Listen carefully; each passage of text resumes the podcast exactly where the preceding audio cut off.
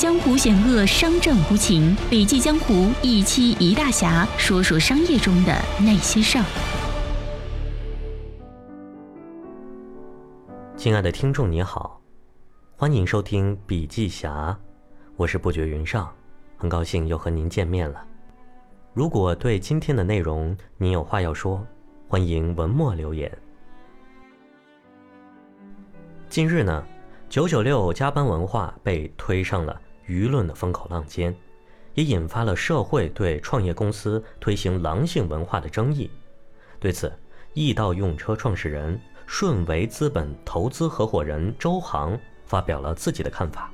还用诙谐幽默的语言，深入浅出的为大家分析解答了众多曾让你鼻青脸肿的创业问题。他是这样说的：“对我们这种人来说啊，创业这件事情有点像多巴胺，是有快感的。我们这种人非常享受创造的过程，尤其是从零开始，甚至是从负一开始。就是有这样一个事情，如果我觉得……”对社会有意义，对他人有帮助，本身又有商业价值，那么我就会慢慢的去想怎么做这件事情，然后再去验证它。这个过程啊，充满了乐趣，非常的愉快。我自己每天处在这个过程中，也在学习，在进步，在成长，感觉自己在创业过程中啊，感受到了生命力。二零零四年，我在广东从事电子行业，当时我就在想。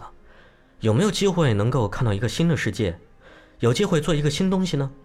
就这样，我就来到了长江商学院，在这儿的经历啊，为我后续的创业提供了莫大的帮助，也直接促使我进入互联网行业。于是，二零一零年回国后啊，我就创办了当时的易到用车。唉，现在回头看啊，易到用车是生逢其时，赶上了移动互联网刚刚开始发展的完整大周期。而易到虽然是全球网约车的开创者之一，但并不是最后的成功者，这无疑是一种巨大的遗憾。做一个行业的开创者，却没有成为战场最终的胜利者，这就促使我过去的两年中有了很多的反思。因为啊，只有当一个人感受到了足够的痛楚，他才会真正的向内审视，才会停下来思考自己到底出现了什么样的问题，才会愿意把所有的原因。都向内寻找，而不是简单的归为外因，一股脑的把失败推到政策、竞争、资本、补贴等问题上。创业二十多年了，我对未来的预期第一次产生了变化。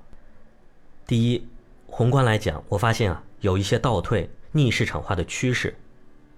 第二，微观来说，今天的 AI 是不是两千一零年前的移动互联网，一九九九年的互联网？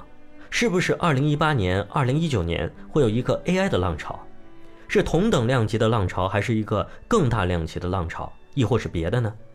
因此啊，过去的十年，我把它称之为一个泡沫时代的结束，而二零一八年是标志性的一年，可能是一个新周期的开始，我把它称为实物周期。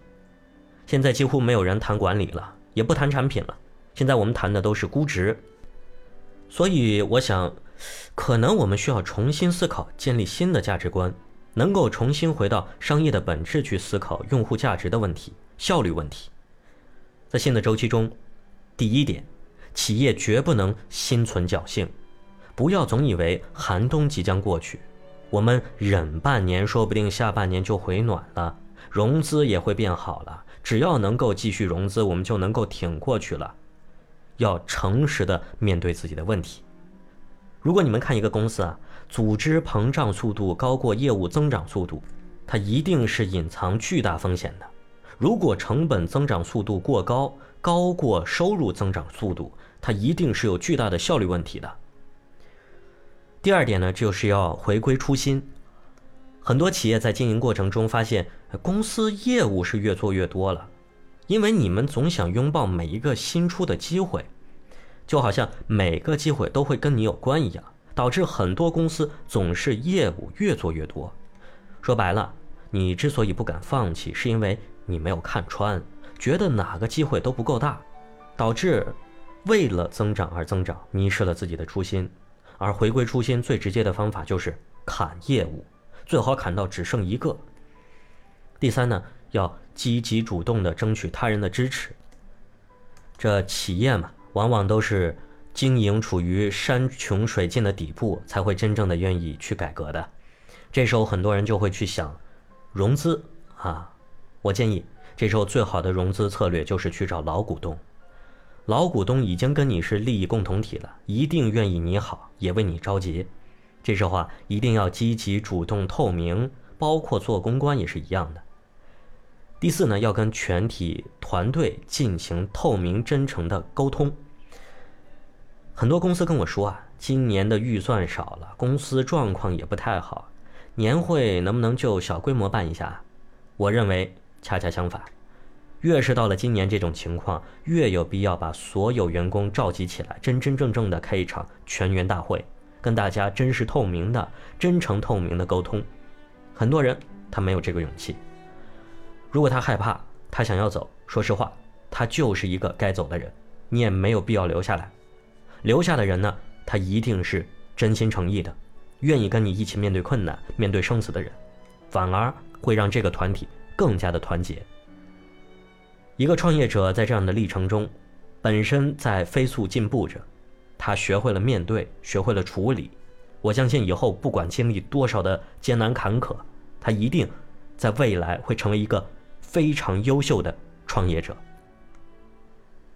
今天的分享就到这里了，感谢您的收听，希望对您有所帮助。我是不觉云上，我们下期见。